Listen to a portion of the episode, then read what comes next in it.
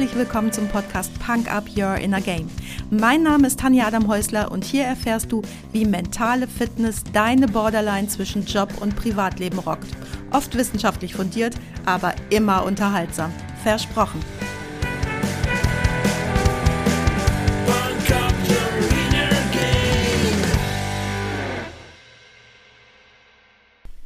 Hey, hallo und herzlich willkommen. Schön, dass du heute wieder mit dabei bist, mir deine Zeit schenkst und mich mit in dein Ohr nimmst.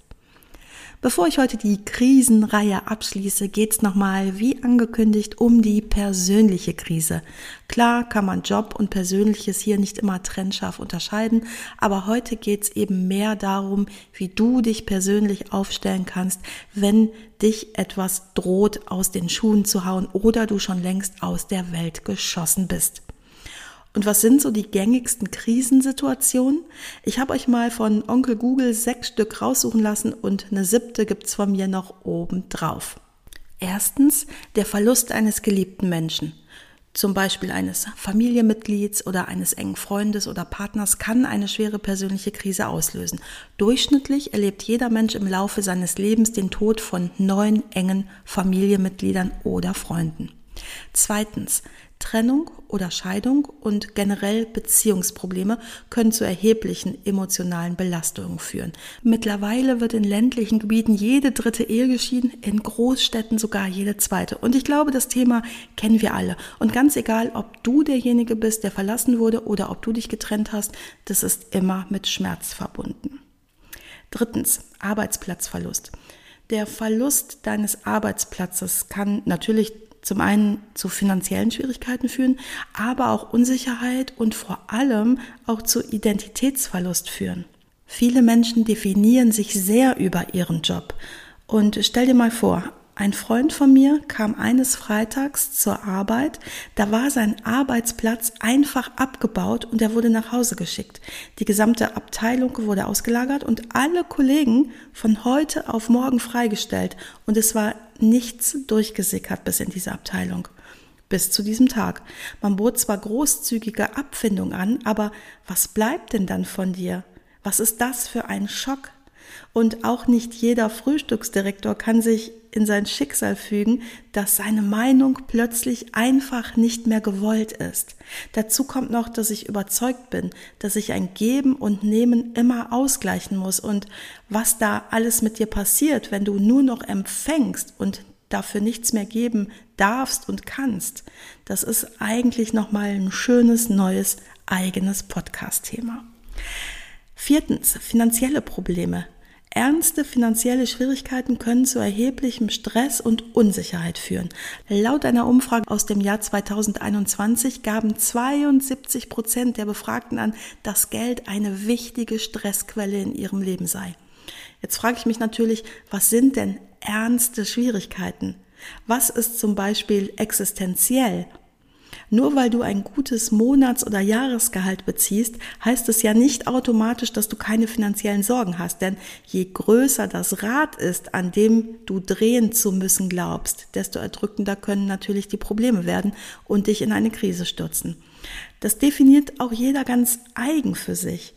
Ich habe in meinen Coachings immer wieder erlebt, dass angenommene finanzielle Einbußen, also welche, die noch gar nicht eingetroffen sind, aber die vielleicht eintreffen könnten, wenn man den Job wechseln würde, als lebensbedrohlich wahrgenommen wurden und letztlich konnten wir das kognitiv in fast 100 Prozent der Volle auflösen. Aber klar gibt es auch andere Fälle und dann wird's richtig übel. Fünftens, gesundheitliche Probleme. Eine schwere Krankheit, ein schwerer Unfall, eine plötzliche Verletzung können zu einer richtig fetten persönlichen Krise führen. Weltweit leiden Millionen von Menschen an verschiedenen Gesundheitsproblemen, wobei die Häufigkeit je nach Krankheit variiert. Zum einen gibt es das große Feld der psychischen Erkrankungen. Knapp 28 Prozent aller Erwachsenen sind laut einem Dossier der Deutschen Gesellschaft für Psychiatrie und Psychotherapie, Psychosomatik und Nervenheilkunde aus dem Jahr 2021 so belastet, dass man ihnen eine Diagnose geben müsste. Dabei sind die drei häufigsten Diagnosen Angststörungen, Depression und Alkoholabhängigkeit. Und dazu kommen ja dann noch die psychosomatischen und die physischen Krankheiten, die es natürlich auch noch gibt, allen voran Herzinfarkt und Krebs. Kann man schon fast den Eindruck erlangen, so richtig gesunde gibt's kaum noch, oder?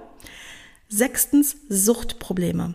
Suchtprobleme wie Alkoholismus, Drogenabhängigkeit oder Spielsucht können dein Leben richtig stark beeinträchtigen. Und laut Bundesgesundheitsministerium sind allein knapp 600.000 Menschen abhängig von Online-Medien, 500.000 vom Glücksspiel und 2,3 Millionen Menschen abhängig von Medikamenten.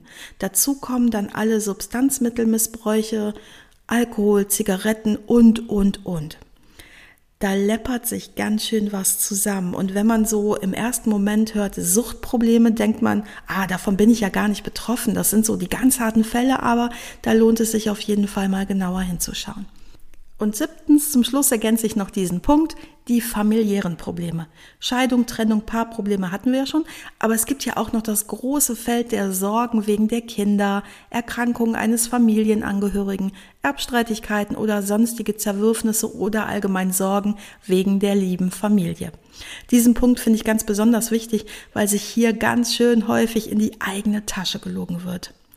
Allah, bei uns gibt sowas nicht gilt natürlich für alle anderen Punkte auch, aber ich glaube, gerade beim Thema Familie wird es so privat, dass man da nicht alles offen auf den Tisch holt. Vielleicht steckst du ja gerade in einer der genannten schwierigen Situationen oder du willst dich schon mal mental wappnen für deine nächste Krise, dann, hey, ja, das wissen wir doch alle, die nächste Krise kommt bestimmt. Ich habe übrigens die Erfahrung gemacht, je älter ich wurde, so bis Mitte 40, desto stärker wurde die Krise, aber dafür auch umso kürzer, oder?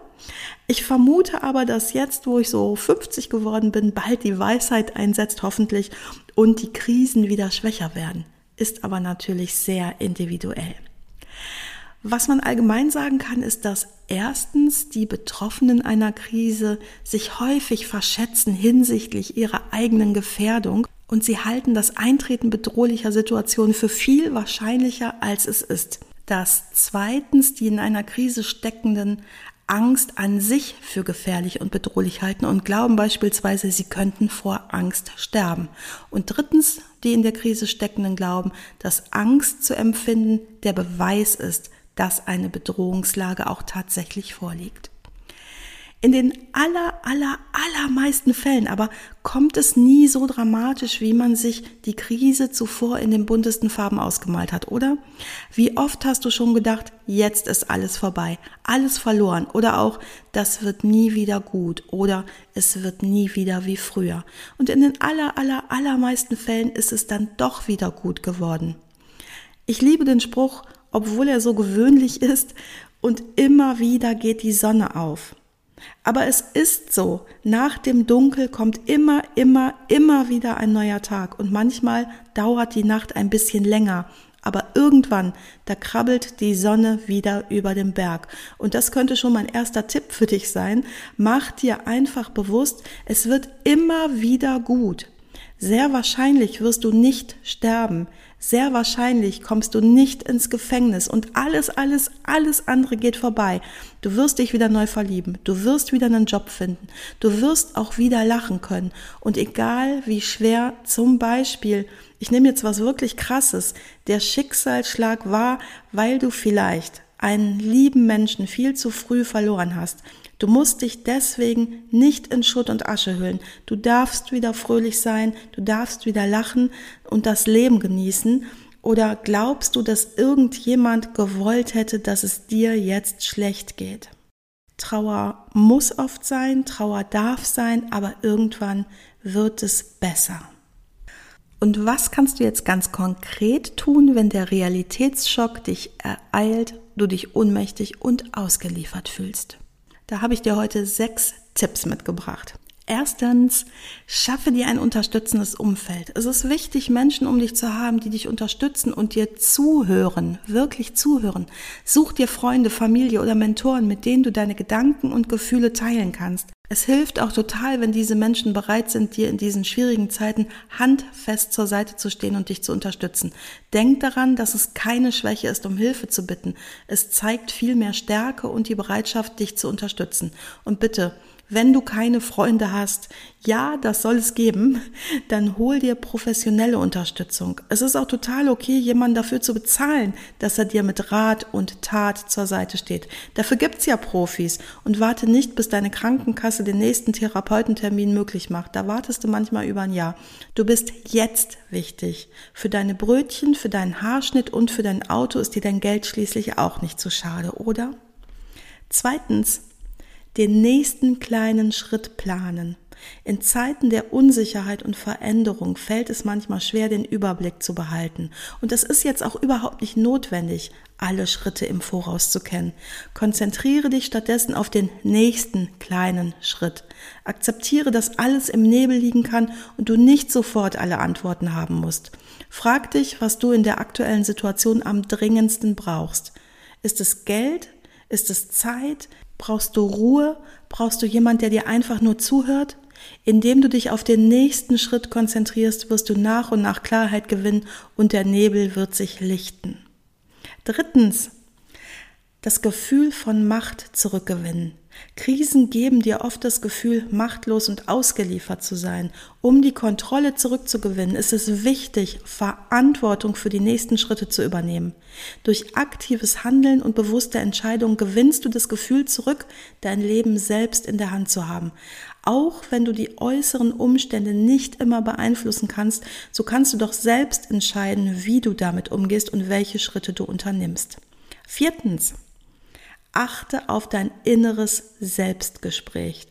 Wir neigen viel zu oft dazu, uns selbst abzuwerten und negative Gedanken zu haben, besonders in schwierigen Zeiten. Jetzt ist es besonders wichtig, auf dein inneres Selbstgespräch zu achten und dich nicht herunterzumachen. Anstatt dir einzureden, dass du etwas nie schaffen wirst oder dass du es nicht verdient hast, sag dir stattdessen, was, wenn ich es doch schaffe? Ändere deine Perspektive und erkenne, dass du in der Lage bist, Herausforderungen zu meistern. Disziplin und Ausdauer sind wichtig, aber genauso wichtig ist es, an sich selbst zu glauben und positive Gedanken zu kultivieren. Fünftens. Erkenne mögliche Muster. Manchmal erleben wir wiederkehrende Krisen oder schwierige Situationen. Es kann hilfreich sein, dir bewusst zu machen, ob du schon mal eine ähnliche Erfahrung gemacht hast und wie du damals reagiert hast. Hast du zum Beispiel das Muster wegzulaufen oder alte Verhaltensweisen beizubehalten? Wenn du dir diese Muster bewusst machst, dann kannst du versuchen, sie zu durchbrechen und neue Wege zu gehen. Wenn du immer das Gleiche tust, wirst du immer das gleiche Ergebnis erzielen.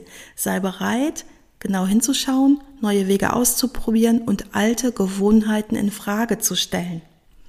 Sechstens, sei freundlich und geduldig zu dir selbst. In schwierigen Zeiten ist es besonders wichtig, liebevoll mit dir selbst umzugehen.